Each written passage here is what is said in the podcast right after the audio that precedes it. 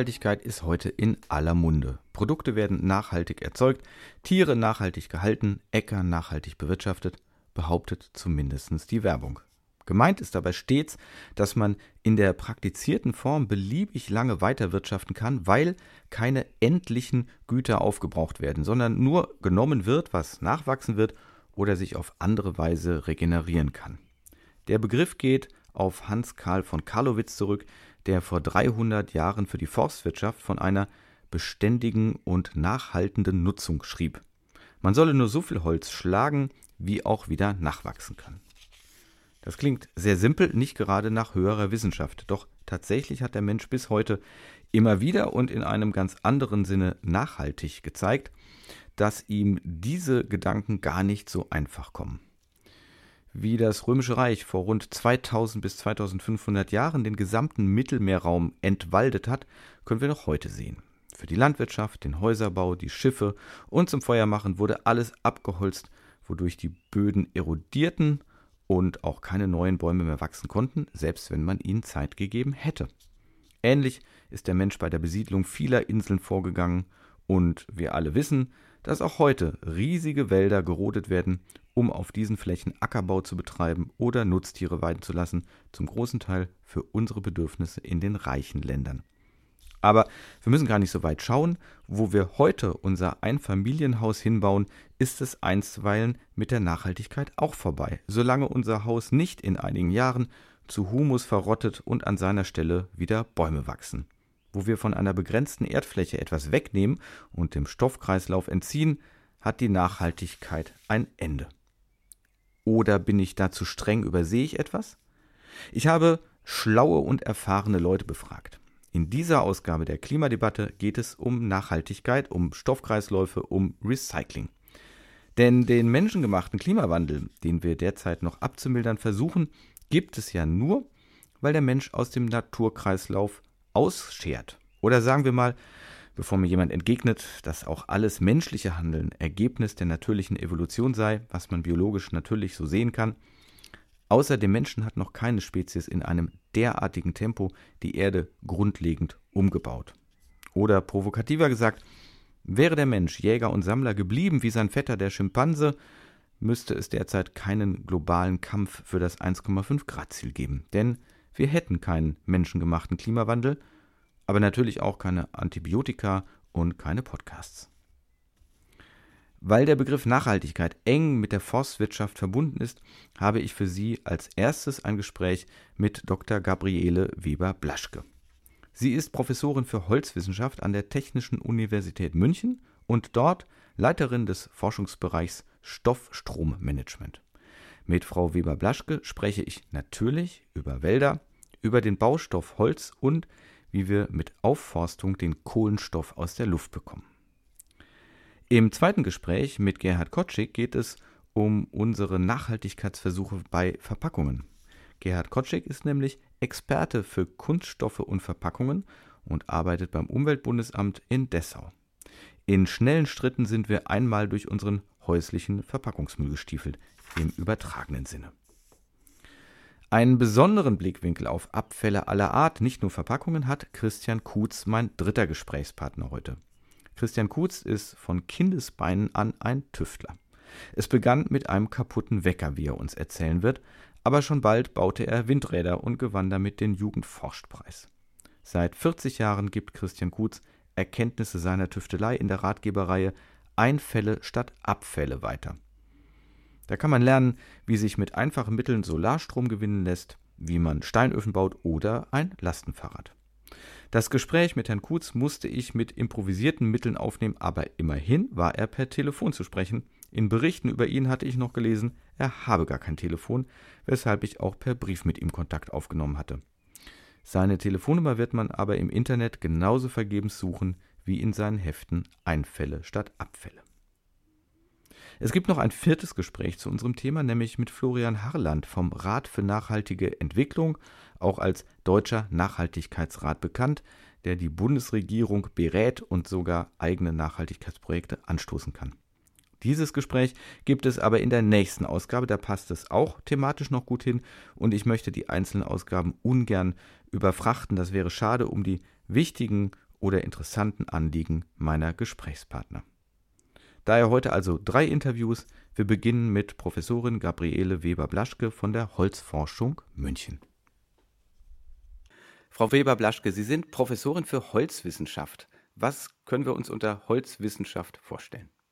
Äh, unter Holzwissenschaft können Sie sich vorstellen, dass wir alles erforschen über Holz, über die Biologie von Holz, über Chemie des Holzes, besteht er aus verschiedenen Substanzen wie Wasserstoff, Kohlenstoff, Sauerstoff und so weiter.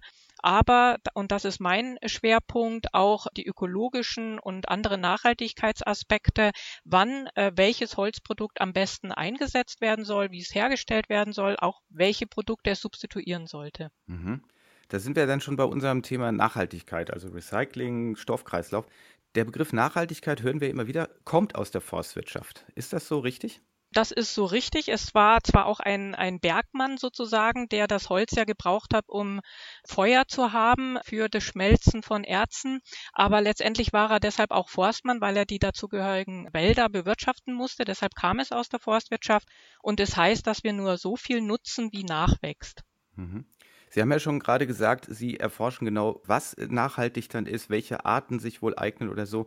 Wie nachhaltig ist denn Holzwirtschaft? Also man stellt sich ja vor, Holz wächst und egal was ich mit dem mache, irgendwann wird es doch letztendlich wieder zu Holz zumindest werden können. Ja, also man kann grundsätzlich sagen, so wie wir in äh, Deutschland, in Europa und auch in verschiedenen anderen Ländern wirtschaften, ist es nachhaltig, weil wir eben einerseits diesem Prinzip eben folgen, nur so viel nutzen als auch nachwächst. Wir haben bestimmte Bewirtschaftungsformen im Wald hinsichtlich der verschiedenen Baumarten und wir haben auch eine multifunktionale Bewirtschaftung, dass wir natürlich nicht nur die Holzwirtschaft betrachten, wenn wir Waldwirtschaft betreiben, sondern auch eben Erholungsfunktionen, äh, Naturschutz ist ganz wichtig, Wasserschutz, Bodenschutz und so weiter. Natürlich kann es sein, dass in anderen Ländern auch äh, nicht so nachhaltig gewirtschaftet wird, weil man dann eben auch andere Landnutzungsformen äh, möchte, Stadtwald. Und das ist ja bei uns in Deutschland so, dass wir eben versuchen, auch den Wald zu erhalten, auch nicht nur eben weitere Infrastrukturen zu bauen zum Beispiel. Also Wald hat ein großes Gut bei uns. Mhm. Und wie sieht es mit der Waldentwicklung insgesamt aus? Ich habe jetzt gerade wieder gelesen, wir hätten einen Waldzuwachs in Deutschland. Ähm, das stimmt. Wir haben also tatsächlich Waldzuwachs kann man sagen, dass wir äh, weitere Aufforstungen haben. Beim Waldzuwachs kann man vielleicht auch darunter verstehen, dass ähm, mehr Holz äh, da ist, vom, von den Vorräten her. Also wir haben tatsächlich in den letzten Jahren überwiegend fast weniger genutzt, als eben nachwächst. Vor allem, wenn jetzt Laubholz auch äh, nachkommt. Nadelholz haben wir natürlich auch viel genutzt, weil das sehr gut zu nutzen ist. Aber grundsätzlich äh, bei uns in Deutschland ist es sehr positiv zu sehen. Aber was heißt, es fällt mehr Holz an? Ist das jetzt eben, weil Bäume geschlagen werden müssen, weil äh, sie eh kaputt gehen, der Borkenkäfer drin ist oder wie? Weil ansonsten kann man doch einen Wald auch einfach sich selbst überlassen und das stört ihn doch nicht, oder? Äh, genau, den Wald stört's natürlich nicht. Wir sehen das immer aus Menschensicht, das ist ganz mhm. klar. Auch wenn wir jetzt diese ganzen Sturmwürfe, Borkenkäfer, Kalamitäten haben, natürlich könnte man den Wald auch sich oder die Freiflächen sich selber überlassen. Wir haben dann eine Sukzession und da würde schon wieder was kommen. Natürlich sehen wir das aus Menschensicht, dass wir möglichst schauen, dass wir wieder die sogenannten Klimaxarten vielleicht bekommen, also die Schlussbaumarten, weil die natürlich dann auch am meisten und sofort Kohlenstoff binden. Weil wenn wir die Freiflächen so liegen lassen, würde ja erstmal nicht so viel Kohlenstoff gebunden. Das dauert ja alles, bis dann wieder wächst. Also mhm. von daher ist es schon nicht nur ein eigennütziges Ziel, dass wir wieder Holz verwenden können, sondern eben auch gleich wieder was für den Klimaschutz beitragen. Ist denn Ihre Devise sozusagen mehr Holz zu verwenden, also andere Stoffe zu substituieren? Oder ist das auch wieder komplizierter? Also ich sage mal, es gibt ja so, dass man sagt, Holzspielzeug ist besser als Plastikspielzeug und vielleicht ist die Papiertüte besser als die Plastiktüte und äh, solche Geschichten. Wie sieht es da aus? Also grundsätzlich kann man schon sagen, dass in den überwiegendsten Fällen Holz besser ist wie andere Materialien. Natürlich immer unter der Vorgabe, dass wir den Wald nachhaltig bewirtschaften und ihn erhalten. Aber solange wir dieses Holz nutzen, was uns zur Verfügung steht, ist es auf jeden Fall sinnvoll. Noch unter einem anderen Aspekt, äh, dass wir natürlich andere Produkte substituieren, sei es Materialien wie Beton und Stahl, die sehr energieintensiv sind, oder eben die fossilen Energieträger, die ja auch auslaufen. Also die haben wir ja nicht unbegrenzt zur Verfügung. Äh, Holz auch nicht, aber er wächst nach. Mhm. Und jetzt noch mal ganz kurz dazu. Sie sagten ja, wir verwenden in Deutschland gar nicht alles Holz, was quasi anfällt. Aber wie sieht es denn unterm Strich aus? Importieren wir nicht trotzdem viel Holz oder verarbeitete Holzprodukte? Also ich sag mal, diese ganzen Kartonagen, die anfallen durch nicht nur Versandhandel, auch alles, was sonst wo unterwegs ist. Können wir das wirklich decken oder könnten wir es selber decken oder sind wir darauf angewiesen, dass aus anderen Ländern Holz oder verarbeitete Holzprodukte zu uns kommen? Also wir können schon einen Teil decken, aber es hängt ja auch immer von den Bedürfnissen der Menschen ab und äh, unsere Bedürfnisse nehmen zu. Und wenn unsere mhm. Bedürfnisse zunehmen, können wir natürlich nicht alles mit Holz decken, auch nicht die Bedürfnisse, die wir jetzt haben. Man kann sagen, Holz hat einen ganz großen Beitrag, um äh, Klimaschutz zu betreiben, aber natürlich nicht in der Gänze. Wir können auch nicht alles mit Holz äh, ersetzen, das muss man auch klar sagen. Mhm. Sie hatten ja schon einen ganz großen Bereich angesprochen oder einen spannenden, an den wir wahrscheinlich gar nicht als erstes denken, das ist das Bauen. Weil Sie sagten, wo wir Beton und Stahl oder so ersetzen können. Wie sieht es denn damit aus? Es gibt so Holzbau Offensiven, es wird dazu, dafür geworben, dass man viel mehr mit Holz machen kann. Ist das eine Perspektive? Also bekommen wir dafür genug Holz und ist das tragfähig genug, haltbar genug und was da so alles an Fragen dann irgendwie steht? Und wo sind die Probleme? Liegt es vielleicht einfach daran, dass wir es nicht mehr gewohnt sind, mit Holz zu bauen oder so? Ich kenne mich mit Bauen nicht aus.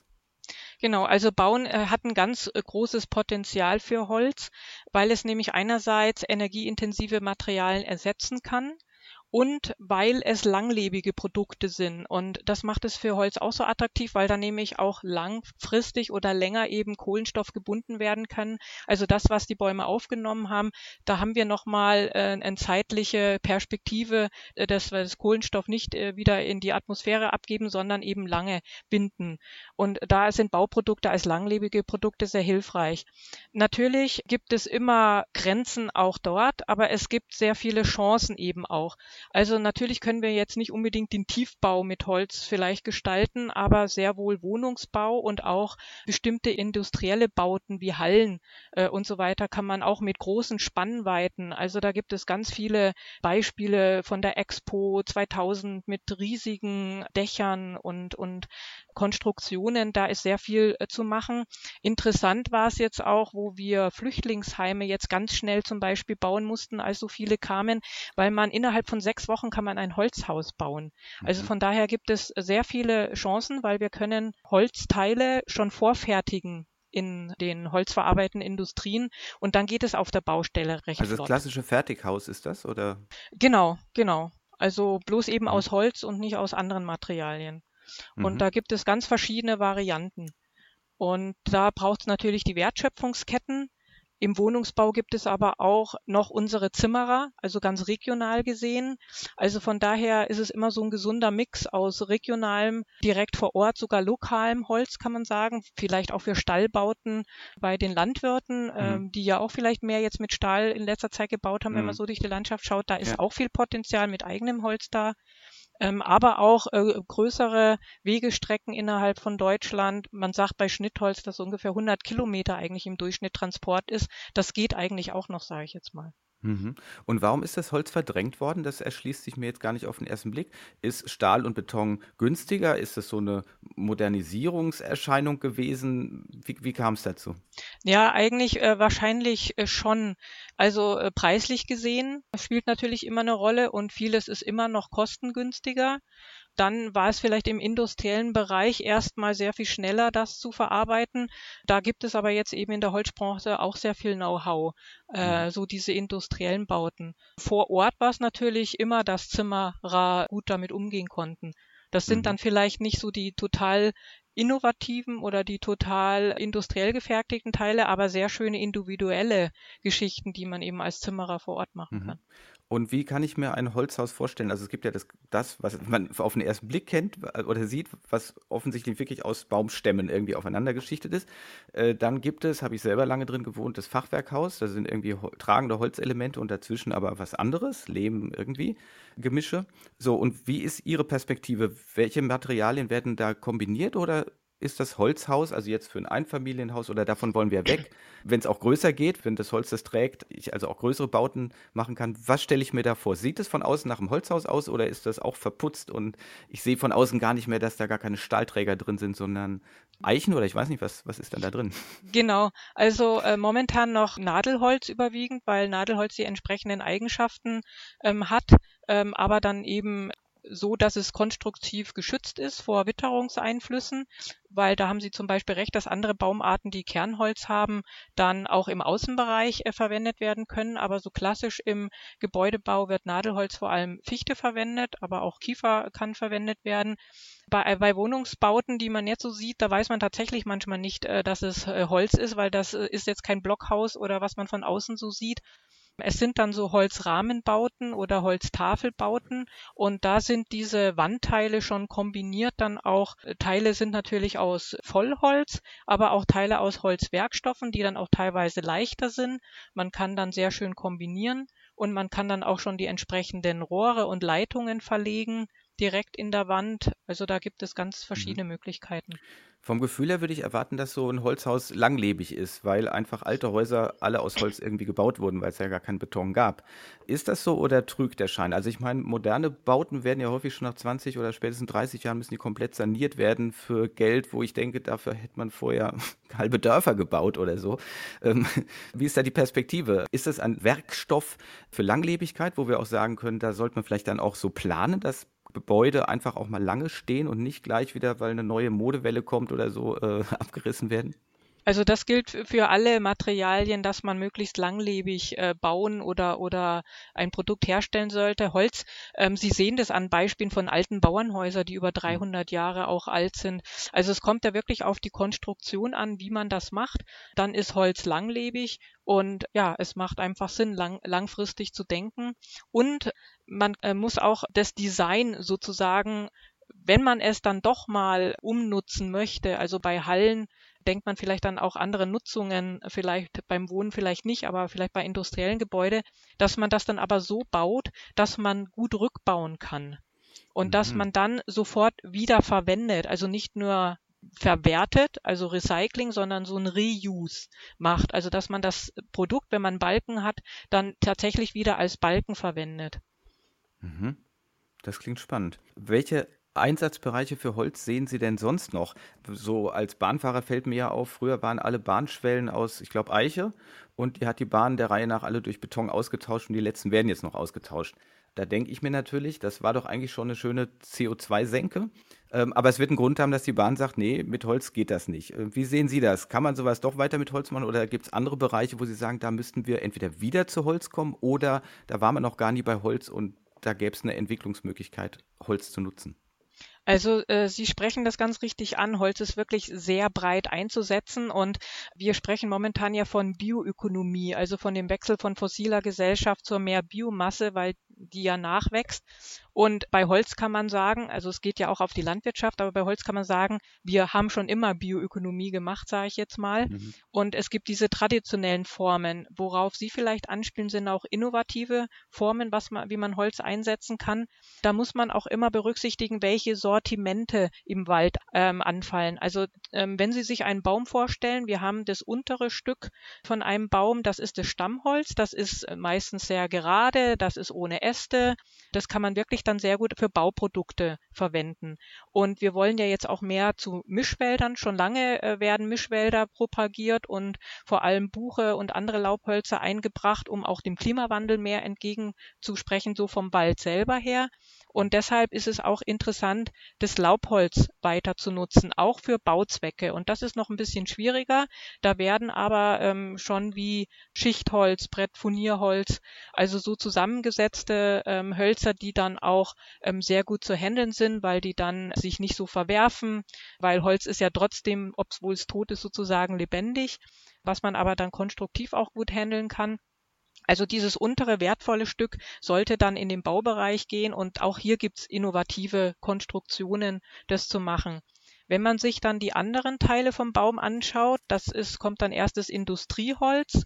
Das sind dann die oberen Teile, die dünner sind, die oftmals mehr Äste haben, die auch schlechtere Qualität einfach haben, auch wenn man aus Durchforstungen so ein Holz hat, weil waldbaulich muss man einen Wald gestalten, damit man eben diese schönen dicken Stämme bekommt. Deshalb fallen vorher auch diese dünnen, weniger qualitativen Stämme raus. Da kann man dann eben Spanplatten draus machen oder Fasern. Und da geht es jetzt auch hinsichtlich Textilien. Das ist noch gar nicht so bekannt, obwohl es auch schon ein bisschen länger. Textilien, Modal und so weiter. Viskose und solche Sachen sind ja durchaus eben aus Buche oder aus anderen Hölzern also man kann T-Shirts wunderbar sehr angenehm tragen und ist da auch wieder umweltfreundlicher, als wenn man Baumwolle, die mit Pestiziden und Wasser Was haben. für ein Label also, steht da im T-Shirt, wenn ich, wenn ich ein Holz-T-Shirt äh, trage? Gute Frage. Äh, Habe ich gar nicht geguckt. Oder wie heißt das Material? Äh, Sie sagten, also, also ich kann mir Modal vorstellen. und Viskose sind auf jeden Fall. Mhm. Äh, Lyocell ist zum Beispiel. Genau, das mhm. am besten mal googeln dann, wenn Sie genau. einen bestimmten Ding haben und dann sehen Sie, dass das aus Holz ist. Genau. Das ist ja spannend. Und es ist sehr angenehm auch zu tragen. Mhm. Also unsere Vorstudenten Aha. haben extra ein T-Shirt auch kreiert. Ach, sehr äh, toll. Genau. Und Fasern kann man noch für Dämmstoffe natürlich verwenden. Und äh, hier geht es auch in die Richtung, mehr Laubholz in die Materialien zu bringen, weil das überwiegend energetisch momentan verwendet wird. Und mhm. unsere Idee ist dann eben Kaskadennutzung zu machen. Erst möglichst viel materiell zu nutzen, weil wenn es mal energetisch genutzt ist, haben wir keinen Stoff mehr. Mhm. Also dann ist es wirklich weg.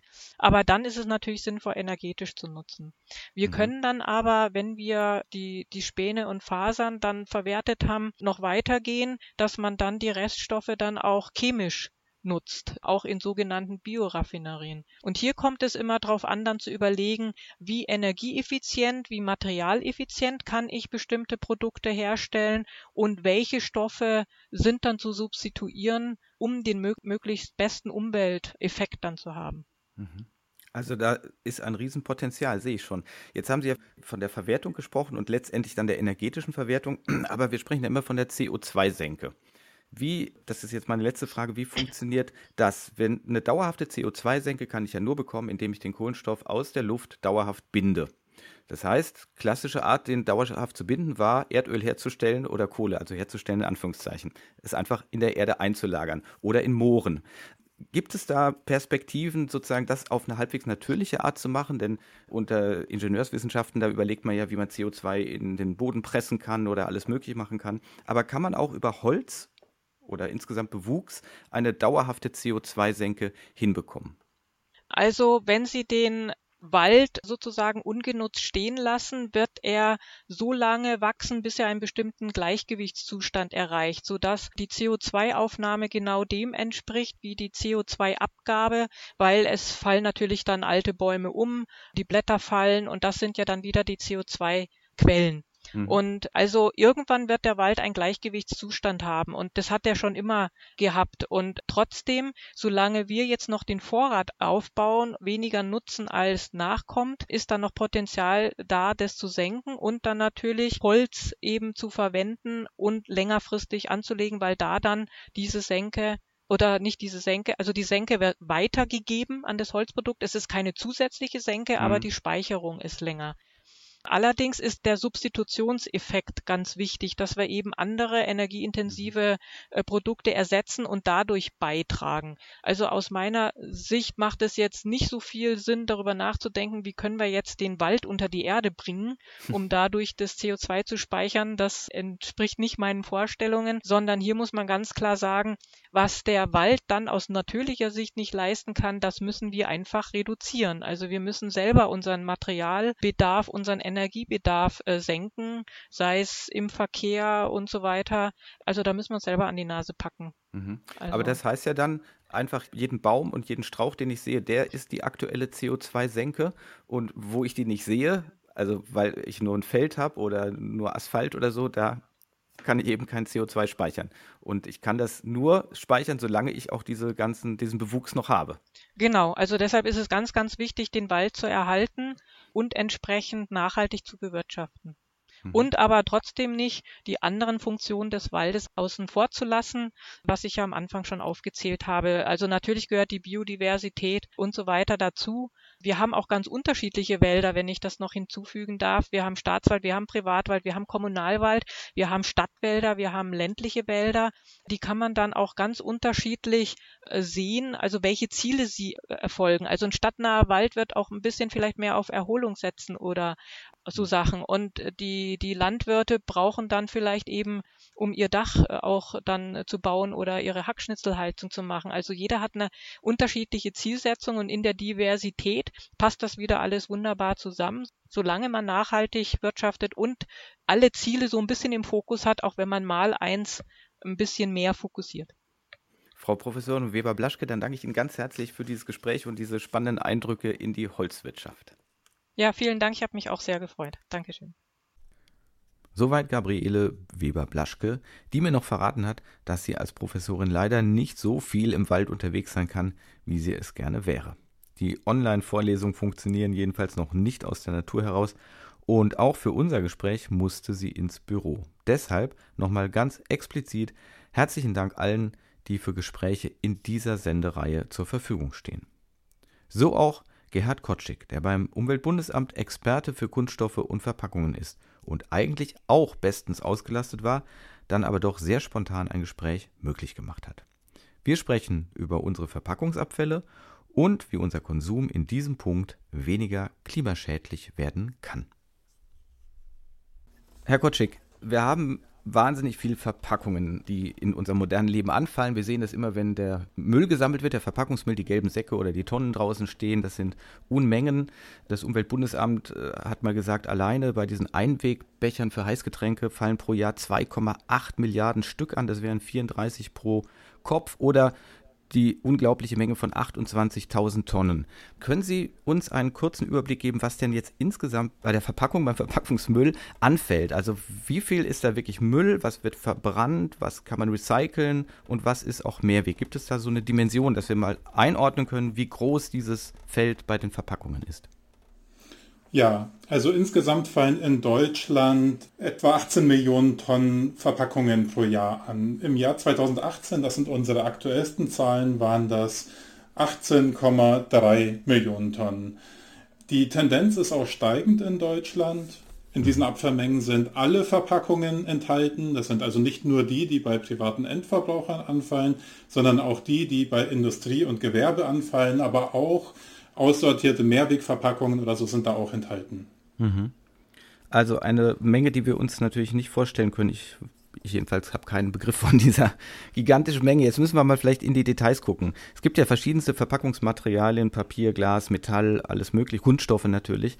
Vielleicht fangen wir mal mit dem Papier an, was uns rund um die Verpackung begegnet. Papier, also auch Kartons, da ist ja alles drin verpackt, alles, was wir uns schicken lassen, auch vieles, was der Handel bekommt. Ne, sind immer die Einzelsachen drin und dann vieles nochmal, also eine Zahnpastatube oder so. Wie groß ist denn dieses Feld, wo wir Papier, Pappe, Kartons, also irgendwas, was aus Holz besteht, verbrauchen?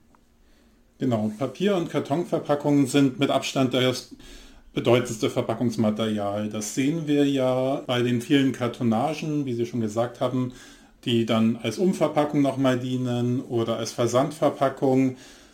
Papier- und Kartonverpackungen fallen auch zu einem sehr hohen Anteil gar nicht bei privaten Endverbrauchern an, sondern hm. in Industrie und Gewerbe oder im Handel oder, oder so. Da sieht man die Ein großen Pressen immer im Supermarkt, ne? die Riesenpressen, genau. wo alles reinkommt. Ja. Ge genau. Beim Verbraucher fallen sie natürlich auch an als Produktverpackung oder, wie Sie schon gesagt haben, über den Onlinehandel, Versandverpackungen Genau. Können Sie denn sagen, wie groß ungefähr der Anteil ist an diesen Kartonagen und Papieren, die irgendwie dem Recycling zugeführt werden? Papier und Kartonagen werden zum allergrößten Teil dem Recycling zugeführt. In Deutschland haben wir eine Recyclingquote von 87,7 Prozent.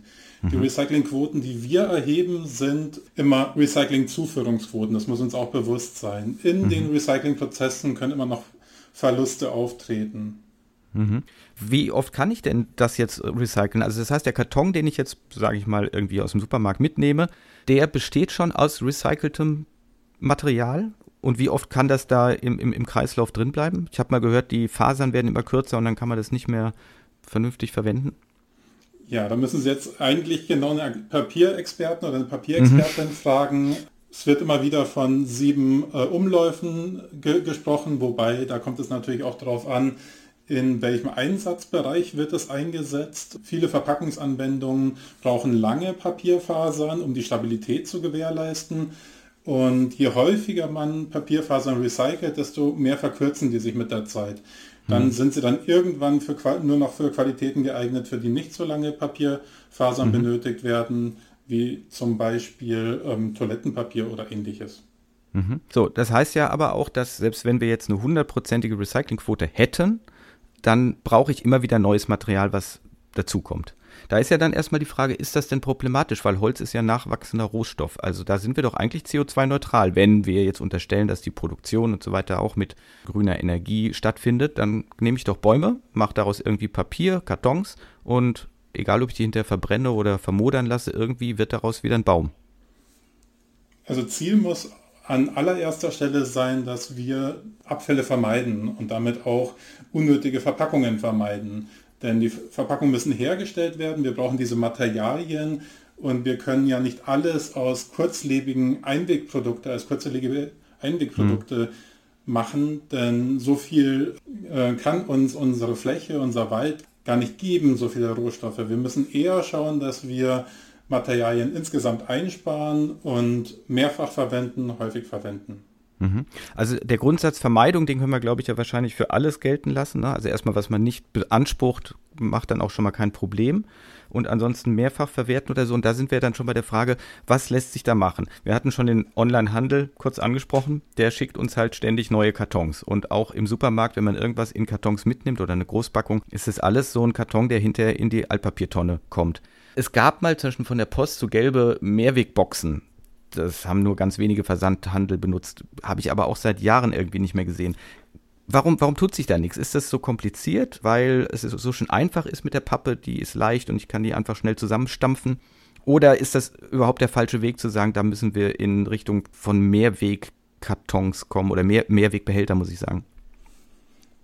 Also Mehrwegsysteme sind in der Regel etwas aufwendiger als Einwegsysteme. In der Logistikkette ähm, sind sie aufwendiger, weil sie müssen zurückgeführt werden, aber sie müssen natürlich auch vom Verbraucher zurückgeführt werden, was eventuell einen extra Weg äh, verursachen kann, aber in der Regel kann man ja Mehrweg dann auch so nutzen, dass man zum Beispiel beim nächsten Mal, zum, wenn man zum Einkaufen geht, die Verpackung mitnimmt. Wir sehen das ja bei den Getränken, das funktioniert ja wunderbar, wenn man sich die nächsten Getränke in Mehrweg kauft, dann nimmt man einfach die alten Kasten oder die alten Getränke mit und kann die zurückgeben.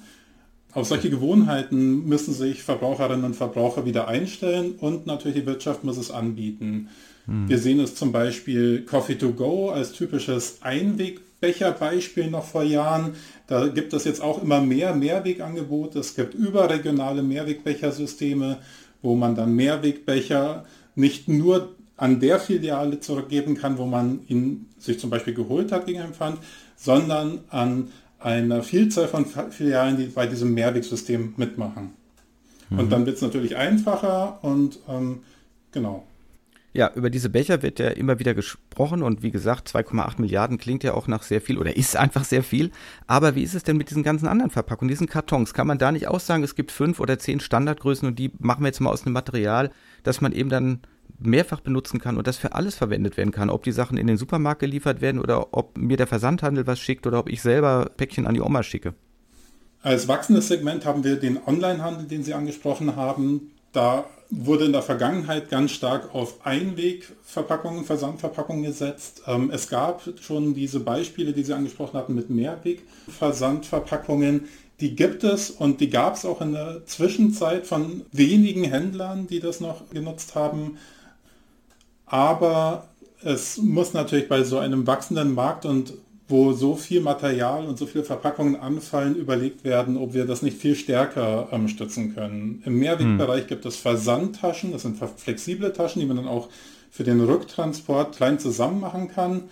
Aber es gibt auch Überlegungen für Versandboxen, die möglicherweise ineinander stapelbar sind, sodass einfach immer auch der Rücktransport besser funktioniert. Hm. Aber jetzt ehrlich gesagt, das klingt ja nicht nach einem ganz neuen Problem, sondern Versandhandel gab es schon lange vor dem Internet. Ich glaube, wir wissen alle, was es da für Kataloge gab oder so. Warum tut sich da so wenig? Braucht es da wirklich mehr Druck von der Politik? Braucht es da eine andere Steuerung durch eben ja Steuern, äh, durch Abgaben, weil man sagt, das belastet halt einfach die Umwelt und damit auch nachfolgende Generationen? Liegt es am Verbraucher, der zu bequem ist? Wo, wo hakt das Ganze, dass wir da irgendwie nach meiner Wahrnehmung nicht wirklich vorankommen bislang? Ja, ich hatte ja schon erwähnt, dass Mehrwegverpackungen in der Logistikkette zu mehr Aufwand führen und das führt natürlich auch dazu, dass es teurer ist. Das ist teurer für die Logistiker, was man denen bezahlen muss, aber natürlich sind auch die Prozesse, können auch die teurer werden im Unternehmen. Gute Mehrwegsysteme, und wenn man sich einmal darauf eingestellt hat, müssen dem einzelnen Unternehmen, das sie nutzt, das dann die Verpackungen versendet, gar keinen zusätzlichen Aufwand machen. Aber eine Umstellung ist es auf jeden Fall. Und warum mhm. hatten wir es bisher noch nicht im Versandhandel? Der hat jetzt natürlich sehr, sehr stark zugenommen und dadurch haben wir eine viel höhere Materialverbrauch. Und jetzt kann man sich natürlich schon fragen, wenn, wenn jeder so regelmäßig oder ganz viele Leute regelmäßig Pakete bestellen, ob man da nicht auch ein Mehrwegsystem nutzen kann. Wenn man sich einmal im Monat was bestellt hat oder so und dann hm. diese Mehrwegverpackung woanders wieder abgeben muss, ähm, dann hm. kann das natürlich aufwendiger sein, als wenn das ähm, eine regelmäßige Sache ist und man das beim nächsten Mal vielleicht wieder abgeben kann. Mhm. Ich glaube, wir haben ja hier häufig auch das Problem, das heißt ja dann immer, was sich nicht rechnet, indem alles in Geld halt umgerechnet wird. Da ist halt immer die Frage, spiegelt das die realen Kosten wieder? Also ich sag mal, Arbeitszeit kann ich ja nicht vergleichen mit Naturverbrauch. Ne? Ich könnte ja sagen, wenn ich die Natur nicht verbrauchen will, wenn ich sie wirklich erhalten will, also keinen endlichen Rohstoff dauerhaft entnehmen möchte, dann kann der Arbeitsaufwand gar nicht hoch genug sein, um das zu vermeiden. Ne? Also sozusagen egal, was es kostet. Oder sehe ich das falsch? Ja, an der Stelle bin ich nicht sicher, ob meine Antwort hier, ob ich fürs Uber sprechen kann. Ja, also ich meine, ich gebe Ihnen natürlich äh, recht, aber die, die Firmen, die optimieren ihre Prozesse auf die Kosten, die sie haben und deswegen lohnt sich das an einigen Stellen jetzt finanziell im Moment nicht. Die Firmen mhm. können natürlich über Mehrwegverpackungen auch Alleinstellungsmerkmale haben, wenn sie zum Beispiel eine sehr ökologisch eingestellte Kundschaft haben, die bereit sind, mhm. einen Euro mehr zu zahlen und dafür fällt weniger äh, Müll an, weniger Verpackungsmüll, dann kann das auch eine Nische sein für Unternehmen, aber prinzipiell ist das im Moment in der Regel noch ähm, ein Zuzahlgeschäft, Mehrwegverpackungen zu verwenden. Mhm. Mhm. Okay, dann würde ich mal auf den nächsten Verpackungsstoff Glas kommen wollen. Da sind wir als erstes, wenn es um Mehrweg geht, sind wir, glaube ich, äh, bei den Flaschen, weil da gibt es ein ausgeprägtes System. Da zunächst mal die Frage, also die Mehrwegflasche, ist die der Einwegflasche vorzuziehen, obwohl sie schwerer ist und eben rücktransportiert werden muss? Das kann man nicht für immer und für jede kon mhm. mögliche Konsumsituation sa sagen. Klar ist aber, dass Mehrweg aus der Region, wenn man nicht keine weiten Transportentfernungen in Kauf nimmt, das Beste ist. Das heißt also, jeder, der sich umweltbewusst verhalten möchte, der verwendet Mehrweg aus der Region und dann schneidet Mehrweg am besten ab. Mhm. Okay, wie ist denn die Entwicklung aus Ihrer Sicht, Umweltbundesamt oder Ihrer fachlicher Sicht, zu beurteilen, dass wir in bestimmten Teilen den echten Mehrweg deutlich reduziert haben, also durch diesen Plastikpfand. Ich sag mal, die Discounter, die vorher zum Teil noch Mehrwegsachen hatten, haben das alles rausgeschmissen. Da gibt es nur noch Einweg. Ist ja bepfandet, ist schön einfach, wird in Automaten gesteckt. Ist das unterm Strich eine positive oder negative Entwicklung? Also wenn es so wäre, wie Sie es gerade gesagt haben, dann wäre das negativ. Das kann ich aber so nicht bestätigen, denn die Discounter haben seit jeher auf Einweg gesetzt. Das war im Endeffekt auch ein Grund, weswegen die Mehrwegquote so weit zurückgegangen ist, weil es immer mehr Verbraucher gab, die nicht mehr zusätzlich in einen Getränkemarkt oder so gegangen sind mhm. und ihre Mehrwegflaschen gekauft haben, sondern alles aus einem, bei einem Einkauf, beim Wocheneinkauf zum Beispiel mitnehmen wollten und die Discounter eben kein Mehrweg angeboten haben. Die Verbraucherinnen und Verbraucher haben zugegriffen bei dem, was da gab. Das war Einweg und war einfach und genau. Aber diese Einwegverpackungen haben doch zugenommen, oder nicht? Die Einwegverpackungen haben zugenommen und das Einwegpfand war im Endeffekt eine Reaktion darauf, denn die Pfandpflicht für Einweggetränkeverpackungen war schon in der ersten Verpackungsverordnung hm. ähm, verankert, wenn wenn Mehrweg einen gewissen Prozentansatz unterschreitet, und zwar der zur Einführung der Verpackungsverordnung. Das waren etwa mhm. 72 Prozent. Dann tritt eine Pfandpflicht in den Getränkesegmenten in Kraft, in denen ähm, es zu diesem Rückgang kam. Mhm. Okay, über die Kunststoffflaschen würde ich ja dann gerne gleich noch beim Kunststoff kurz sprechen wollen. Aber jetzt erstmal noch beim Mehrweg. Also bei den Flaschen im klassischen Getränkehandel haben wir fast ausschließlich Mehrweg, bis auf so Weinflaschen zum Beispiel. Warum sind die meistens nicht Mehrweg? Wissen Sie das? Die sehen doch auch immer gleich aus, die können wir doch genauso zurücknehmen. Also der einzelne Winzer nimmt sie vielleicht noch zurück, aber im Laden kann man nichts zurückgeben, da ist kein Pfand drauf. Genau, da gibt es kein Mehrwegsystem, kein deutschlandweites Mehrwegsystem. Es gibt einzelne Winzer, die ähm, ihre Flaschen als Mehrwegflaschen anbieten und ihre Flaschen zurücknehmen und dann auch wieder reinigen und neu befüllen. Aber das wird teilweise auch aus Aufwandsgründen einfach nicht gemacht. Mhm. Aufwandsgründe sind es dann wahrscheinlich auch, die dagegen sprechen, dass wir bei den Konserven Pfandglas haben. Da kenne ich nämlich gar keins. Also wir kennen äh, Mehrweggläser, so Joghurt, 500 Gramm von manchen Firmen, aber eben die ganzen Bohnen und Rotkohl und was es da so alles gibt, das ist alles in schönem weißen Einwegglas. Wäre da Potenzial oder ist das der falsche Ansatz, da auf Mehrweg zu setzen, dass es noch nicht gibt? Ja, wir haben im Moment ein Forschungsvorhaben laufen, in dem wir auch das untersuchen, welche Segmente sich für zusätzliches Mehrweg eignen. Klar ist, dass Einwegglas sehr ressourcenbeanspruchend ist. Es ist sehr aufwendig, mhm. eine neue Glasverpackung herzustellen. Aber Glas mhm. eignet sich hervorragend, weil es so beständig ist und inert ist, mehrfach im Kreislauf geführt zu werden als Mehrwegverpackung. Und dann wiederum sinkt der Aufwand, den man für die Produktion der Verpackung hat, enorm, weil sie ja sich auf viele Umläufe dann ja, verteilt. Mhm. Wenn ich jetzt schon aufs Einwegglas zurückgreifen muss, wäre es dann sinnvoller, ein farbiges Glas zu nehmen statt dem weißen? Ich stelle mir vor, weißes Glas ist komplizierter, weil es schnell verunreinigt. Da haben Sie recht, für Weißglas ähm, braucht man klarere Scherben. Das farbige Glas wird in der Regel dort eingesetzt, wo man gewissen Lichtschutz braucht, wenn da dann Produkte drin sind, die von Licht ja, angegriffen werden, ob das jetzt irgendwelche Öle sind oder so, dann verwendet man farbiges Glas, aber auch, was weiß ich, Bier oder Wein hm. halten sich besser, wenn da nicht direkt das Sonnenlicht drauf strahlen kann. Genau. Das heißt, dann ist es aber da, wo man weißes Glas benutzt, eher eine optische Geschichte, also sprich verkaufsfördernd, damit ich das Produkt sehen kann im Vergleich zur Dose, wo ich ja nicht reingucken kann. Denn sonst würde ich erwarten, dass man viel mehr ja, braunes oder schlieriges oder irgendwie so Glas hat, aber das, das meiste wird ja in einem klaren weißen Glas, sagen wir, angeboten. Genau, das ist auf jeden Fall ein großer Vorteil von Glas jetzt im Vergleich zu Materialien, durch die man nicht hindurchsehen kann, dass man das Produkt sieht und bei Klarglas funktioniert das natürlich sehr, sehr gut. Mhm.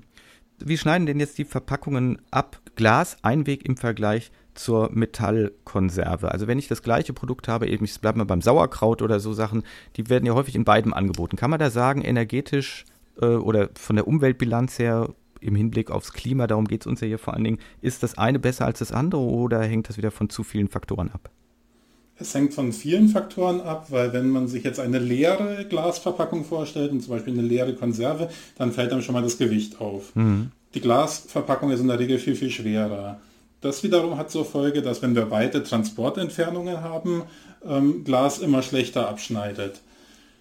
Mhm. Also dieser Faktor kommt da schon mal mit rein. Aber es gibt ja noch andere Materialien, die zum Teil auf Basis von nachwachsenden Rohstoffen hergestellt werden, sodass es schwer ist, eine, einen eindeutigen Gewinner immer festzustellen. Da, wo Mehrweg eingesetzt wird und da, wo es aus der Region verwendet wird, da schneidet das in der Regel auch sehr gut ab.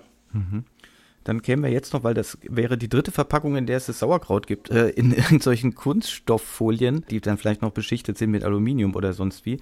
Wie sieht es denn in dem Bereich aus? Da haben wir jahrelang, glaube ich, über die Tüte gesprochen als das ganz große Problem, weil sie auch in den Meeren landet, wo ich mich immer gefragt habe, ich schmeiß keine Tüte ins Meer und ich weiß gar nicht, wie ich verantwortlich bin, wenn die Tüte bis ins Meer kommt, da muss doch wohl irgendwo anders jemand was falsch gemacht haben. Aber gut, wir haben die Plastiktüte, aber in Wirklichkeit haben wir ja viel, viel mehr Kunststoffverpackungen. Ne? Also jede Zahnbürste ist irgendwie in, in, in Kunststoff eingepackt und wir kennen es, dass selbst Obst und so weiter in einzelnen Beuteln ist. Wie sieht es in diesem Bereich aus? Was sehen Sie da an Potenzial für mehr Recycling oder mehr Nachhaltigkeit? Also mehr Nachhaltigkeit ist relativ einfach, Verpackungen zu vermeiden, die es nicht benötigt, ähm, weglassen, wenn sie nicht ähm, benötigt werden. Gleichzeitig ist es natürlich so, dass Verpackungen auch ein, eine ganz wichtige Funktion haben, und zwar die Schutzfunktion. Mhm. Die Verpackung schützt die Produkte ähm, bis zum Konsum oder bis zum Weg zu dem Konsumentinnen und Konsumenten. Und wenn das Produkt auf dem Weg kaputt geht oder bei mhm. Lebensmitteln verdirbt, dann ist der ökologische Rucksack von dem Produkt so viel höher, dass sich jede Verpackung in der Regel lohnen, gelohnt hätte, wenn sie hätte. Also ganz ja. wichtig ist, dass die Produkte nicht kaputt gehen. Hm. Dann hatten Sie bei den Kunststoffverpackungen jetzt zwei Aspekte angesprochen. Einmal so den, ich nenne ihn mal den ökobilanziellen Hintergrund. Mhm. Das sind bei uns sind es die Faktoren, die wir ähm, richtig quantifizieren können, die wir durchrechnen können. Wie viel Erdöl geht in den ganzen Prozess der Produktion und Transport und sowas in der Art rein und wie viel CO2 geht raus. Und da kann man eine Bilanz aufmachen, auch mit anderen Stoffen. Und da in, in so ökobilanziellen Gesichtspunkten, da schneiden Kunststoffverpackungen in der Regel sehr gut ab. Oder sie können sehr gut abschneiden, wenn sie natürlich effizient eingesetzt werden und mhm. nicht ähm, im Übermaß, äh, eine übermäßige Verpackung, wie wir sie teilweise bei Wurst und Käse sehen, wo sehr, sehr viel Kunststoff für wenige Scheiben Wurst oder Käse mhm. eingesetzt werden. Mhm.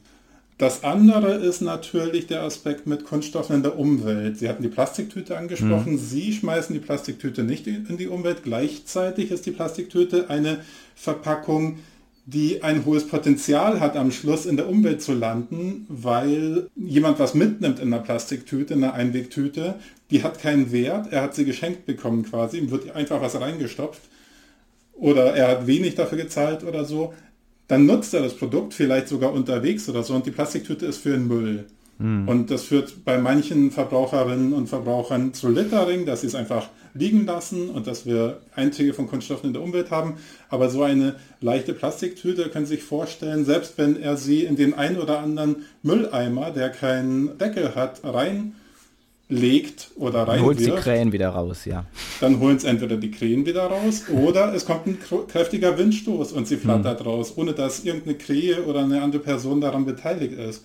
Ja. Und ähnlich Probleme haben wir natürlich mit anderen Kunststoffverpackungen, die, sage ich mal, unterwegs anfallen oder die einfach, während man unterwegs ist, zum Müll werden. Manche Leute lassen sie fallen hm. und die landen einfach stark auch in der Umwelt. Die Problematik ist weniger groß, sage ich mal, ähm, in, in der Regel bei, was weiß ich, Sauerkraut oder Produkten, die zubereitet werden müssen oder wenn jetzt eine, eine, Kunststoffverpackung eine Mehrwegverpackung ist, da mhm. wird, das wird da sowieso im Kreislauf geführt normalerweise. Also alle Verpackungen, auch die im Haushalt anfallen, haben diese Problematik geringer. Die Zahnbürste mhm. wird jetzt nicht unterwegs in der Regel ausgepackt. Aber natürlich gibt es da dann immer auch gewisse Schnittmengen von Produkten, die teilweise im Haushalt ausgepackt werden und wo dann mhm. die Abfälle anfallen und teilweise unterwegs. Deswegen ist es auch so schwer, das irgendwie zu fassen oder zu regeln, da man immer auch die andere Seite sehen muss. Mhm. Wenn ich jetzt ordnungsgemäß diese Kunststoffverpackung in den gelben Sack packe oder in die gelbe Tonne, was passiert dann mit ihr? Kann das recycelt werden? Wird das alles verbrannt? Wie ist da der Stoffkreislauf? Wenn Sie Ihre Verpackung, die Einwegverpackung aus äh, Kunststoff in den gelben Sack gepackt haben und den gelben Sack zur Abholung bereitstellen, haben Sie soweit alles getan, was sie noch machen können, wenn einmal der Abfall bei ihnen angefallen ist. Mhm. Diese Verpackungen werden von den dualen Systemen oder im Auftrag der dualen Systeme eingesammelt, äh, werden im Auftrag der dualen Systeme in Sortieranlagen sortiert hinsichtlich der Materialfraktionen. Da gibt es die großen Kunststofffraktionen Polyethylen, also PE, Polypropylen, PP und PET die hm. häufig in ein Recycling gehen. In, aus vielen Sortieranlagen wird auch Polystyrol einem Recycling zugeführt, wobei die expandiertes Polystyrol, also das sogenannte Styropor, mhm. ähm, wird aus Sortieranlagen meistens keinem Recycling zugeführt, ähm, weil sich das auch von den Mengen und vom Aufwand in der Regel nicht lohnt. Polystyrol wird hingegen in der Regel schon einem Recycling zugeführt, wenn es zum Beispiel über einen Wertstoffhof erfasst wird und von dort dann abgeholt wird. Mhm. das, was ich jetzt da recycle, kann ich das wieder genauso in eine Plastikfolie dann oder kann ich eine neue Plastikfolie daraus machen oder kann da nur die berühmte Parkbank draus gegossen werden? Aus Kunststofffolien können in der Regel wieder Kunststofffolien hergestellt werden, wenn es im gelben Sack gelandet ist und wenn es in einer, sage ich mal, Sortieranlage, die nach dem Stand der Technik sortiert landet. Mhm. Allerdings ähm, sind natürlich solche Recycling-Kunststoffe oft qualitativ etwas schlechter als die Originalware. Zum Beispiel könnte man jetzt so eine Folie nicht mehr im Lebensmittelbereich einsetzen.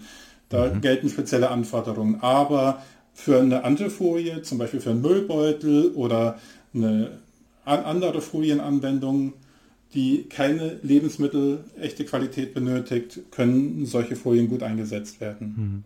Aber das klingt danach, als ob auch bei gutem Recycling da jede Menge neue Stoffe immer produziert werden müssen. Und das ist ja bislang auch von Erdöl abhängig oder von, ja, von endlichen Stoffen.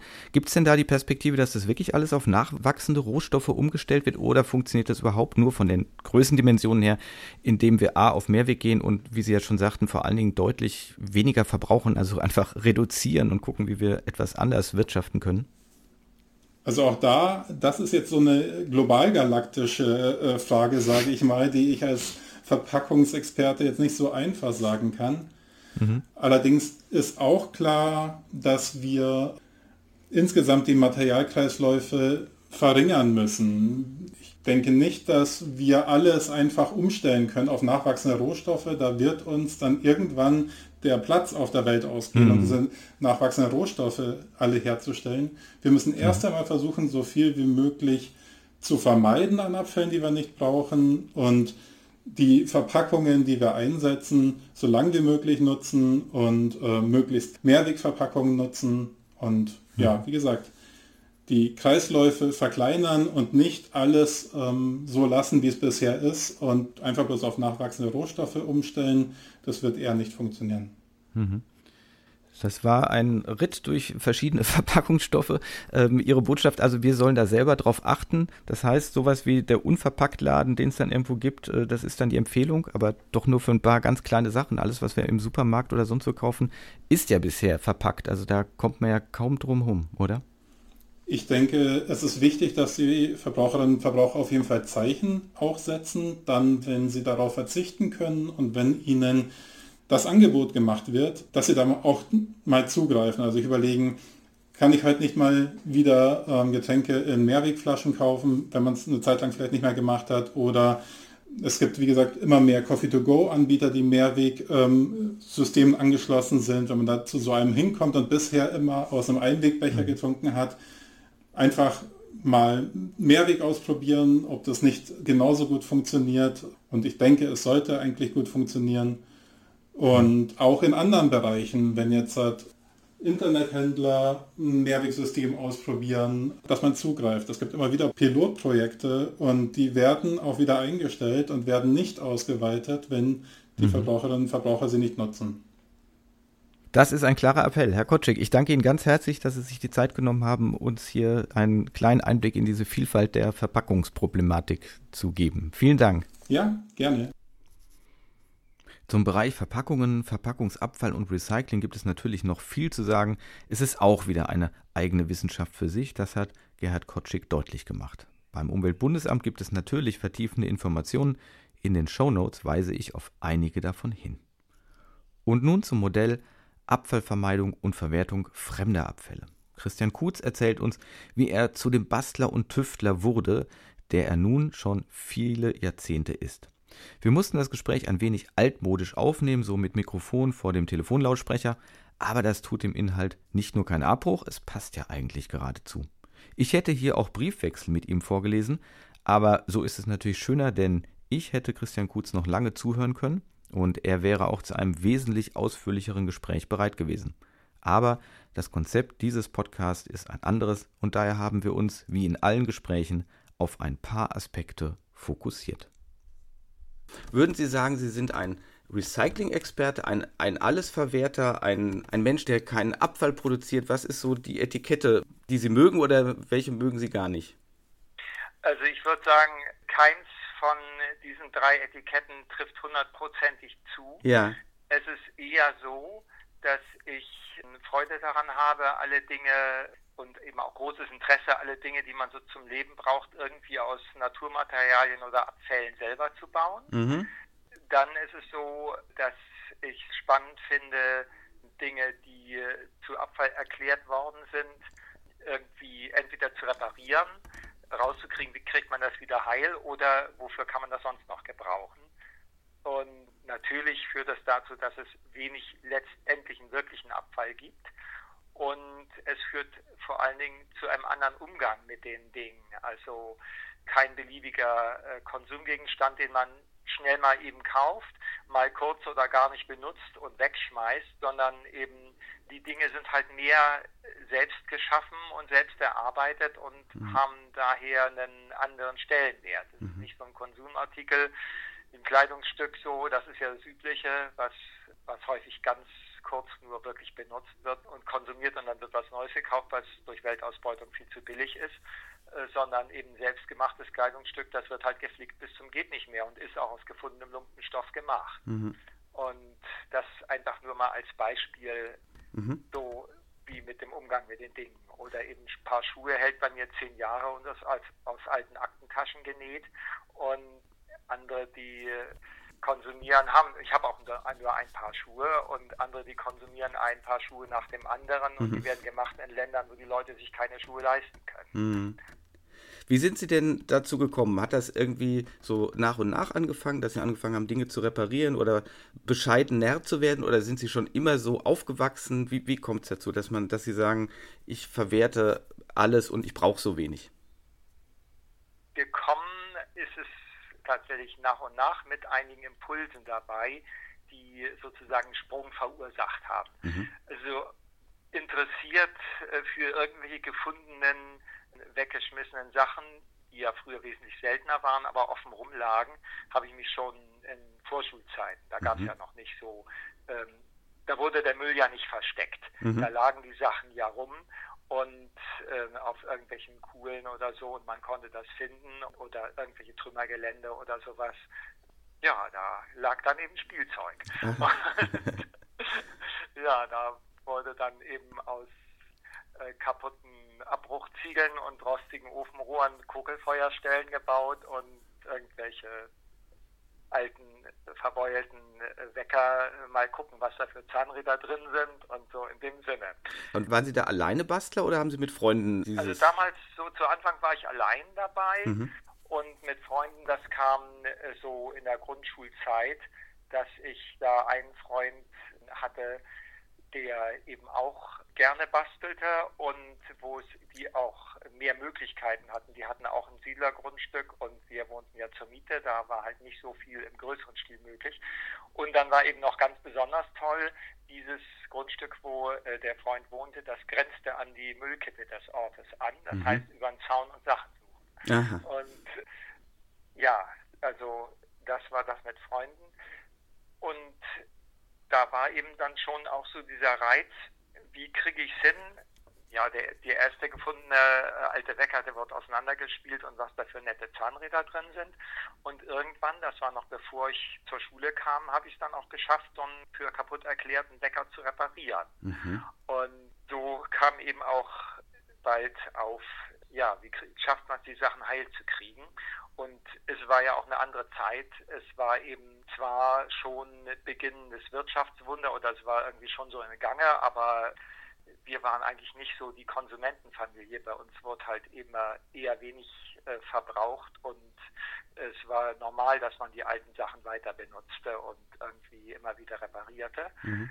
Und das liegt sicherlich eben auch an ja, Flüchtlinge hatten halt nicht den Riesenwohlstand. Mhm. Und dann äh, zu diesem Reparieren und aus gefundenen Sachen anderes basteln. Also ich habe zum Beispiel aus Schrottautos, bei uns in der Nähe war ein ganz kleiner Autoschrottplatz, da durfte ich mir manchmal Sachen ausbauen. Aus Elektroteilen, aus Schrottautos habe ich halt irgendwelche mit einem Scheibenwischermotor angetriebenen äh, kuriosen Maschinen und so gebastelt, die dann auch irgendwas, also ein Fahrzeug, was fuhr oder Ding, was eine Wasserpumpe treiben konnte und sowas, also so Kram gebaut. Mhm. Und war noch nicht so sehr nutzzweckgerichtet. Mhm. Mhm. Und Fahrradbauen war sehr, sehr früh groß im Kurs, also Schrottfahrräder reparieren, dass die wieder wirklich fuhren und entdecken, wo sind die Schwachstellen und wie kann man es auch nicht nur reparieren, sondern verbessern.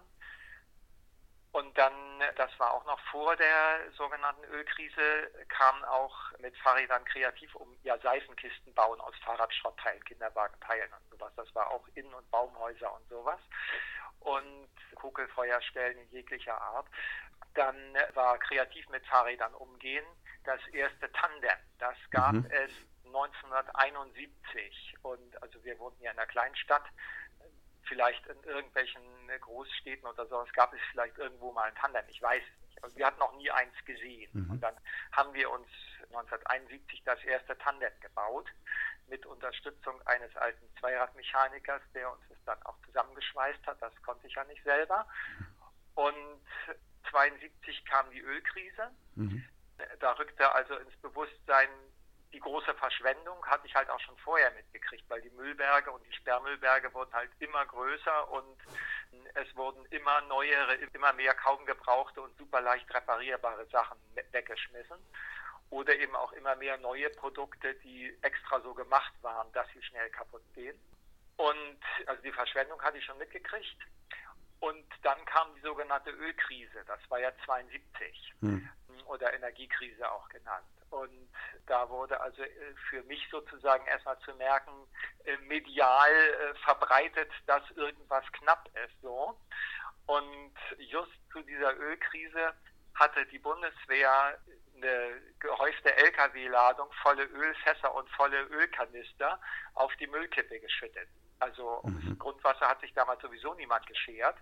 Aber es ging eben darum, hatte mein Vater mir dann erklärt, damit sie dieselbe Menge wie im vorigen Jahr wieder zugeteilt bekommen, müssen sie den Überschuss wegschmeißen. Und das auch noch zur Ölkrise. Das haute sozusagen fast den Boden aus. Mhm. Und das war so ein Impuls, wo ich angefangen habe, gezielt Dinge zu tun, dass man weniger verschwendet. Mhm. Da war es nicht mehr nur das Spielerische selber bauen, sondern Verschwendung vermeiden in jeglicher Hinsicht, ob das nun Energie oder irgendwelche Gebrauchsgegenstände oder sowas ist. Und der nächste Sprung kam dann 1975 mit Brockdorf, Atomdemos und keine Lust mehr, mich nur nass spritzen zu lassen auf der Demo und dann von den Leuten, welche den Atomkraftwerk Danke Anstecker trag, anzuhören, ja, wenn ihr Chaoten so weitermacht, dann gehen bei uns die Lichter aus. Hm.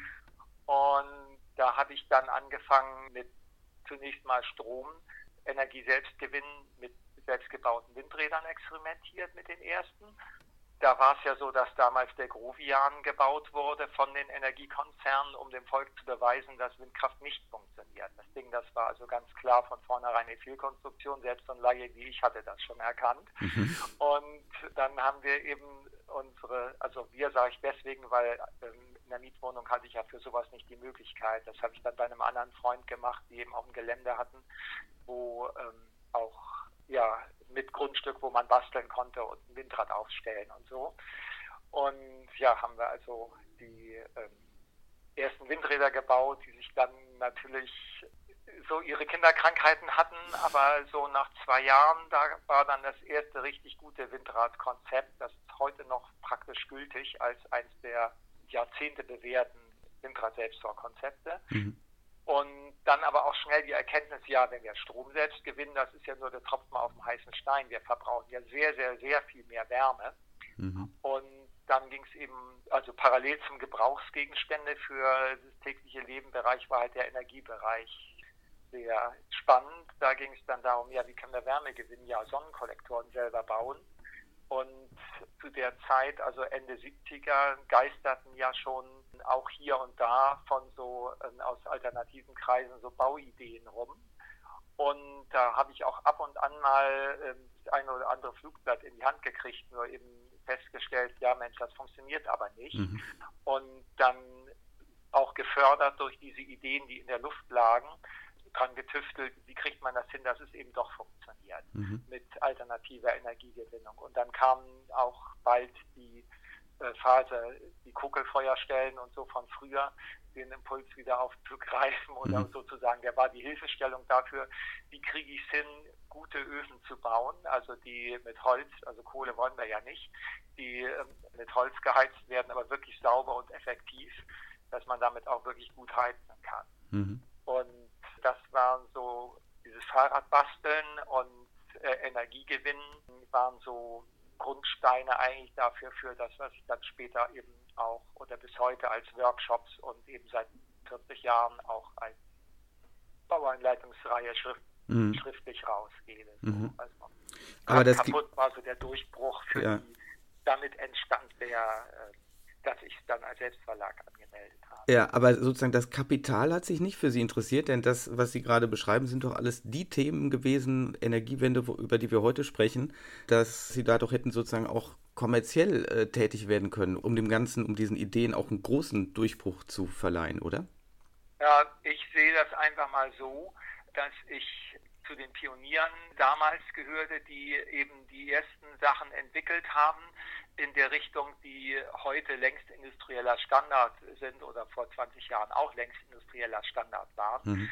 Aber ähm, mir ging es eben darum, es hat keinen Sinn, wenn ich allein weiß, wie das geht.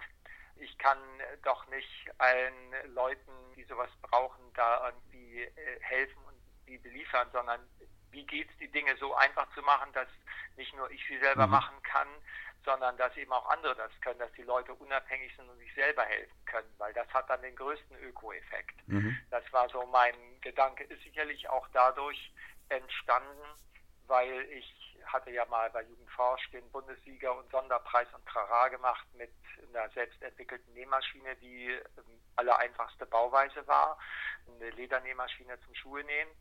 Und das war dann ebenso von Jugendforsch, Fraunhofer Stiftung und so weiter, sollte ich das ja zum Patent anmelden und als es dann zum Patent angemeldet war, hat kein Hahn mehr danach gekräht. Sowas, was einfacher ist als der industrielle Standard und was so durchschaubar ist, dass man selber machen kann, was ja meine Zielrichtung so ist, das ist natürlich für eine Industrie, die Dinge laufen hat, uninteressant. Mhm. Und meine Zielrichtung war eben Selbsthilfe. Mhm. Und wie klappt das mit dieser Entschuldigung, Selbsthilfe? Finden Sie viele Nachahmer? Also Sie geben ja diese Heftreihe heraus, aber jetzt stelle ich mir vor, da kann man auch mal idealistisch sein und sagen, ach, ich kaufe mir mal hier dieses äh, Heft für 4 Euro, um zu lesen, wie ich mir selber ein Windrad baue. Aber bauen die Menschen das dann auch wirklich? Machen die das? Kriegen die das hin und sagen die, boah, jetzt geht es hier voran? Also es ist ja so, dass ich die Leute auch um Rückmeldung bitte. Also sicherlich finden, finden es nicht alle. Aber in den Heften steht ja auch drin, wenn ihr was hingekriegt habt, dann schreibt mir und wenn ihr es nicht hingekriegt habt und irgendwo ein Problem habt, dann schreibt mir auch und mhm. ich versuche auch äh, Leute, die in der gleichen Region am selben Thema basteln, miteinander in Verbindung zu bringen.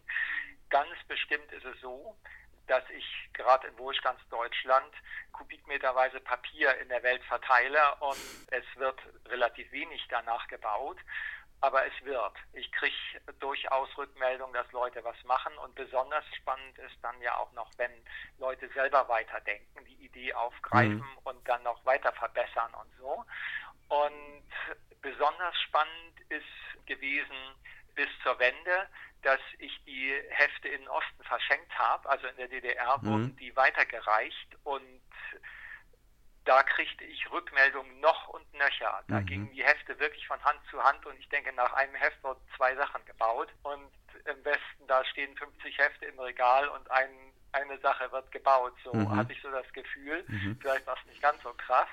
Und auch jetzt ist es so, ich kriege deutlich mehr Rückmeldungen aus dem Osten, mhm. also aus dem, was früher DDR war, weil da das selber Bauen einfach noch mehr Blut steckt. So. Mhm. Mhm. Und werde auch eher zu Workshops eingeladen, dass ich Dinge anleite im Osten. Mhm. Und dann ist es auch noch ganz besonders so, dass in Ländern, wo der Wohlstand eben nicht so übergeschwappt ist wie bei uns, dass da eben die Sachen, da, dass ich da Rückmeldungen kriege, dass da ähm, die Sachen im großen Stil gemacht werden. Also beispielsweise ein Modell von meinem Lastenfahrrad wird im großen Stil in kleinen Werkstätten, aber weit verbreitet über Land in Nicaragua gebaut. Aus Indien habe ich viele Rückmeldungen von Lasträdern, die nach meiner Anleitung gebaut wurden. gebaut. Und von diesem Windradkonzept, wovon ich sagte, was wir schon vor über 40 Jahren hatten, mhm. da kriege ich auch aus aller Welt Rückmeldung, dass mhm. sie das bauen. Mhm. Also und anderes auch. Aber ja. das sind so Beispiele eben, dass in nicht so Wohlstandsländern, wo die Leute mehr auch auf selber machen angewiesen sind, mhm. die Sachen viel intensiver genutzt werden. Mhm. Wenn ich abschließend vielleicht nochmal auf das Kleinere kommen darf, also das sind ja Großprojekte, da finde ich, muss man schon ein bisschen mutig auch sein. Also wenn man jetzt so wie ich zum Beispiel sagt, ich fühle mich überhaupt nicht als Handwerker und dann irgendwie gleich ein Fahrrad selber bauen. Ich glaube, das ist schon eine große Herausforderung. Aber wie sieht es denn mit den kleineren Sachen aus? Sie sagten ja, Sie schauen immer, was man so verwerten kann. Schuhe selber machen klingt für mich auch erstmal kompliziert. Aber können Sie da noch ein paar Beispiele nennen, was man alles verwerten kann oder was bei Ihnen alles verwertet wird? Was man alles verwerten kann, was bei mir alles verwertet wird. Ich gucke das natürlich persönlich. Ich gucke, was brauche ich. Ich gehe nicht in den Laden und äh, guck mal, wie kann ich das sozusagen mit Bordmitteln machen, also mhm. mit Naturmaterial, was ich finde, oder mit irgendwelchen Resten, die ich übrig habe. Und das geht also querbeet durch den ganzen Haushalt. Und es ist jetzt für mich schwer, da irgendwie so das glorreiche Beispiele rauszupicken. Ja, aber stelle ich mir vor, dass sie nichts wegwerfen, dass sie alles sammeln und wir dann ganz schnell bei diesem Messi-Problem sind, weil es gibt ja Menschen, die sagen, ach, das könnte man noch mal brauchen, die haben vielleicht gar nicht so viel Basteltalent, aber sagen, bevor ich es wegwerfe, hebe ich es mal auf und das kann ja dann auch schnell zu einem Problem ja, das führen. Das ist natürlich Zumüllung und nicht der Bringer. Aha. Also es ist so, dass ich nur bestimmte Sachen wirklich aufhebe, und zwar sind das eigentlich Sachen, die weniger bei uns anfallen, sondern Sachen, die ich dann irgendwo finde, wo ich weiß, Mensch, das ist gutes Material für so und so ein Projekt. Mhm. Und das ist nicht mehr so häufig zu finden. Ursprünglich war es ja so, dass ich nicht die großen Mengen Sachen liegen hatte, sondern dass diese großen Mengen Sachen zu finden waren in den offenen Müllkippen und Schrottplätzen, wo man immer suchen und für kleines Geld Sachen kaufen konnte und so. Mhm. Und dadurch, dass es das immer weniger gibt, dass der Müll also immer doller versteckt wird, das führt dann schon dazu, dass ich auch ein bisschen angeblich Müll, also Rohstoff für Bauwerke sammle. Und weil ich halt verschiedenste Sachen mache, ist es auch auf verschiedensten Bereichen, weil die Schrottplätze halt hier in Kiel gibt es keinen Schrottplatz mehr, wo man so hingehen und suchen kann. Es gibt ja auch keinen offenen Sperrmüll mehr, ne? Wird ja alles immer nur noch nee, nach nee, Einzelabmeldung. Das wird ja alles per, per Bestellung. Zum Beispiel bei uns in der Siedlung kriegen die Leute immer am Donnerstag einen Sperrmülltermin. Also mhm. am Donnerstag steht vielleicht in der ganzen Siedlung mal irgendwo ein oder zwei Sperrmüllhaufen rum. Mhm. Und da ist dann, wenn da ein Fahrrad liegt, dann nehme ich das natürlich mit. Mhm. Und von dem Fahrrad werde ich meistens nicht brauchen, aber ich kenne eben Freunde, die davon leben, dass sie alte Fahrräder für kleines Geld reparieren, wieder brauchbar machen und für kleines Geld verkaufen. Und dem habe ich auch selbst das Schrauben beigebracht. Und ab und zu mal, wenn ich selbst irgendein Projekt vorhabe, was Fahrräder betrifft, dann sammle ich mir eben dafür Akkuteile oder frage dann eben auch äh, Freunde, also die, die wirklich Fahrräder schrauben im großen Stil. Ja, ich brauche mal ein 20er Hinterrad mit Dreigang, habt ihr gerade eins liegen? Mhm. Oder eben seltenere Teile lege ich mir auch hin. Aber ähm, wenn ich mir für alle Gewerke, wo ich arbeite und vor allen Dingen Workshops gehe, das ist ja nicht mein eigener Bedarf, mhm. sondern das geht ja darum, dass ich Workshops anleite und dann ist es eben, wenn vom Klimacamp eine Frage äh, ist, ob ich in einem Monat kommen kann und Lastrad-Workshop anleiten, fragt die, was können die Anteile beschaffen und dann hapert es an ein paar Sachen, die eigentlich häufig sind, aber gerade zufällig nicht gefunden, dann ist es eben gut, wenn ich einen Bestand habe, womit ich das dann abpuffern kann. Mhm. So. Mhm. Aber es ist dann so, wenn ich mir was hinlege, dann ist es schon eben mit dem Gedanken, wofür ich es brauchen kann und nicht, ja, könnte man vielleicht mal irgendwo für gebrauchen. Mhm. Dann hat man sich blitzschnell dicht. Das mhm. bringt. Was ist denn Ihre Abschlussbotschaft an uns und an die, an die Hörerschaft? Also, dass man mit weniger auskommen sollte, habe ich schon rausgehört. Wie würden Sie Ihre Philosophie zusammenfassen oder in welche Richtung würden Sie sich wünschen, dass mehr Menschen gehen? Eine Zusammenfassung von meiner Philosophie habe ich mir eigentlich noch nie überlegt. Also. Aber es, es fragt dich mal, ob du das, äh, was du da konsumierst, wirklich brauchst, ist vielleicht eine sehr wichtige Frage. Und die zweite Frage ist natürlich die, ja, frag dich, ob du es neu kaufen musst oder ob du das alte nicht doch reparieren kannst. Mhm. Herr Kutz, dann danke ich Ihnen schon mal ganz herzlich für dieses Gespräch. Ja, klar doch. Wer mehr über Christian Kutz erfahren möchte, in den Shownotes gibt es einen Videolink. Und natürlich auch ein Link zu seiner Ratgeberreihe Einfälle statt Abfälle. Das ist zwar eine schon seit einigen Jahren veraltete Seite, die ein Freund mal für ihn aufgesetzt hat, aber es gibt dort ein Bestellformular, das man sich ausdruckt und dann per Post schickt. Und auf dem Postweg bekommt man dann auch seine analogen Hefte. Das klappt nach meiner kleinen Erfahrung bei Herrn Kutz schneller als bei manch einem die Beantwortung einer E-Mail. Christian Kutz hat uns ja vom Fahrradbasteln erzählt und es gibt dazu von ihm ein 184-seitiges Kompendium in der Reihe Einfälle statt Abfälle. Das könnte jetzt für einige ungewollt interessant werden, denn just dieser Tage melden die Nachrichten, dass Ersatzteile für Zweiräder knapp werden. Beim ZDF etwa heißt es, Lieferprobleme gebe es insbesondere bei Verschleißteilen wie Bremsbelägen, Ketten, Kettenrädern und Ritzeln für die Gangschaltung. Da wird Herr Kutz wohl sagen, aus alt mach neu. Vielleicht ist das für den einen oder anderen auch eine Projektidee. Repair-Cafés liegen ja gerade auch im Trend. Und da uns alle Mobilitätsexperten in diesem Podcast bisher prognostiziert haben, das Fahrrad habe eine goldene Zukunft, werden Fahrradbastlerwerkstätten wohl auf lange Sicht Nachfrage haben können. Und zum Abschluss noch eine weitere Nachricht, die den Themenkreis unseres Podcasts schließt. Berlin bekommt nun auch einen Klimabürgerrat. Details stehen zwar noch nicht fest, aber bis spätestens 2050 will Berlin klimaneutral werden und was bis dahin und dafür alles zu tun ist und vor allem, wie das gesellschaftsverträglich umgesetzt werden kann, dazu sollen ausgeloste Bürgerinnen und Bürger den Senat beraten. Ich hoffe, Sie konnten einige interessante Ansichten aus dieser Episode für Ihre persönliche Klimadebatte mitnehmen. Das war Folge 7, acht weitere sind noch in Vorbereitung. Bis zur nächsten Ausgabe sage ich Tschüss, Ihr Timo Rieck.